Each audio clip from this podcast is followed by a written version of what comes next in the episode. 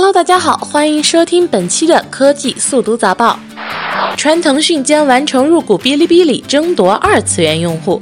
据悉，腾讯此轮投资对哔哩哔哩估值为十五亿人民币左右，以占股百分之十五计算，腾讯投资额将超过两亿元。看来，BAT 终于开始跳过担负生养二胎重担的八零后了，开始争夺未来二十年的新用户群体了。难道以后在 B 站也要开始看两分钟的广告了吗？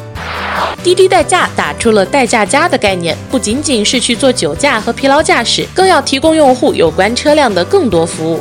首汽滴滴将推出专属司机服务，用户在自驾游等长时间使用代驾服务的场景下，可以呼叫专属司机，根据服务种类与服务时长来收费。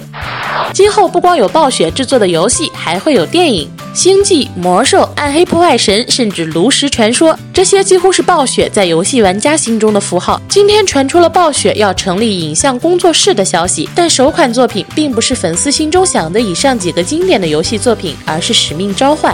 你期待吗？去哪儿网遭大量做空，投资者怀疑管理团队忠诚度。在宣布与携程合并后，去哪儿的股价短期上涨超过百分之十，但随后就开始缓慢下跌。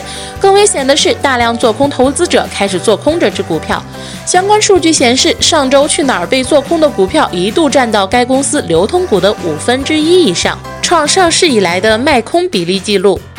近日，美国媒体爆料称，谷歌之前曾接触过半导体厂商，谷歌可能会效仿苹果公司，亲自设计手机处理器的芯片。